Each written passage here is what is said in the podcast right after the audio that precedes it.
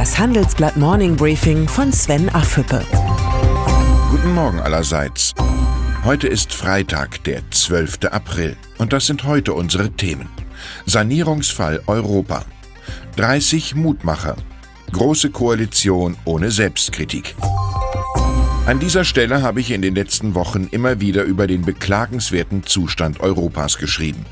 Mit der Einigung auf einen späteren Brexit-Termin sind die Probleme nicht kleiner geworden. In vielen EU-Ländern bedroht ein gefährlicher Mix aus Reformstillstand und Populismus die Wettbewerbsfähigkeit des Kontinents. Während Amerika und China um die technologische und politische Vorherrschaft kämpfen, wirkt Europa wie gelähmt. Die heutige Titelgeschichte analysiert den Sanierungsfall Europa, die Defizite bei der digitalen Infrastruktur, der künstlichen Intelligenz im Bildungssystem und bei Innovationen. Das Fazit ist eindeutig, das Geschäftsmodell der Europa AG funktioniert nicht mehr. Mittelfristig können die strukturellen Schwächen in Europa noch einen viel größeren ökonomischen Schaden anrichten als der Brexit. Damit es nicht so weit kommt, hatte ich zusammen mit Handelsblatt Politikchef Thomas Siegmund und United Europe die Idee entwickelt, einen Masterplan für Europa zu erarbeiten. 30 Frauen und Männer der Wirtschaft, Vorstandschefs, Mittelständler und Start-up-Unternehmer haben spontan zugesagt. Die Reformvorschläge haben wir zu einem Buch mit dem Titel Europa kann es besser verdichtet. Ein stärkeres Bekenntnis der Wirtschaft zu Europa hat es bisher nicht gegeben. EVP-Spitzenkandidat Manfred Weber und der frühere Außenminister Sigmar Gabriel sprechen von einem Mutmacherbuch. Der Weckruf der Wirtschaft ist ab Montag im Buchhandel erhältlich. Für Morning Briefing Leser habe ich zehn Exemplare zur Seite gelegt.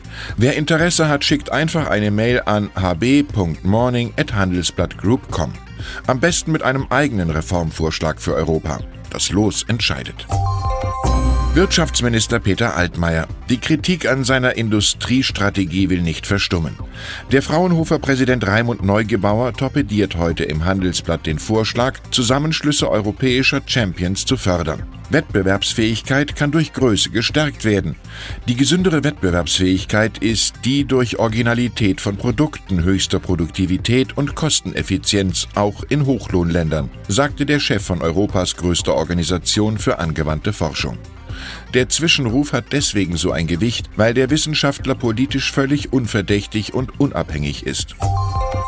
In der Berliner Politik sieht die Sache anders aus. Dort hat sich mittlerweile eine ganze Schar an Altmaier-Kritikern gebildet. Die bisherige Bilanz des Wirtschaftsministers ist sicher nicht makellos, doch den Reformstillstand in Deutschland hat die Große Koalition gemeinsam zu verantworten. Nur ist Selbstkritik keine besonders ausgeprägte Eigenschaft von Union und SPD. Manche Interviews haben eine ziemlich intensive Vorbereitung. Das gilt auch für das Gespräch mit Huawei-Gründer Ren Zhengfei, das ich gestern mit unserer China-Korrespondentin Sha Hua in Shenzhen geführt habe. Der Aufwand hat sich gelohnt. Zwei Stunden hat sich der Huawei-Chef für unsere Fragen Zeit genommen. Die Spionagevorwürfe der US-Regierung hat er dementiert, den Rückstand Europas bei künstlicher Intelligenz kritisiert und die Politik von Kanzlerin Angela Merkel gelobt. Das Interview veröffentlichen wir am nächsten Donnerstag, digital und gedruckt. Und dann ist da noch Dirk Nowitzki. Der deutsche Ausnahmebasketballer hat seine Karriere in der amerikanischen NBA-Liga beendet. Im letzten Spiel gegen die San Antonio Spurs gelang Nowitzki zwar kein Sieg zum Abschluss, aber ein außergewöhnlich emotionaler Abgang. Es ist schwer von etwas loszulassen, was man sehr liebt, sagte Nowitzki unter Tränen und dem Jubel der Fans. Die Nummer 41 der Dallas Mavericks ist jetzt Geschichte, eine unvergessliche Geschichte. Ich wünsche Ihnen ein erholsames Wochenende. Herzliche Grüße, Ihr Sven Affüppe. Hören Sie nun noch unsere Highlights der Woche. Unsere Persönlichkeit der Woche ist Reinhold von Ebenworlee. Der Familienunternehmerpräsident setzt mit seiner Kritik an Wirtschaftsminister Altmaier ein Zeichen.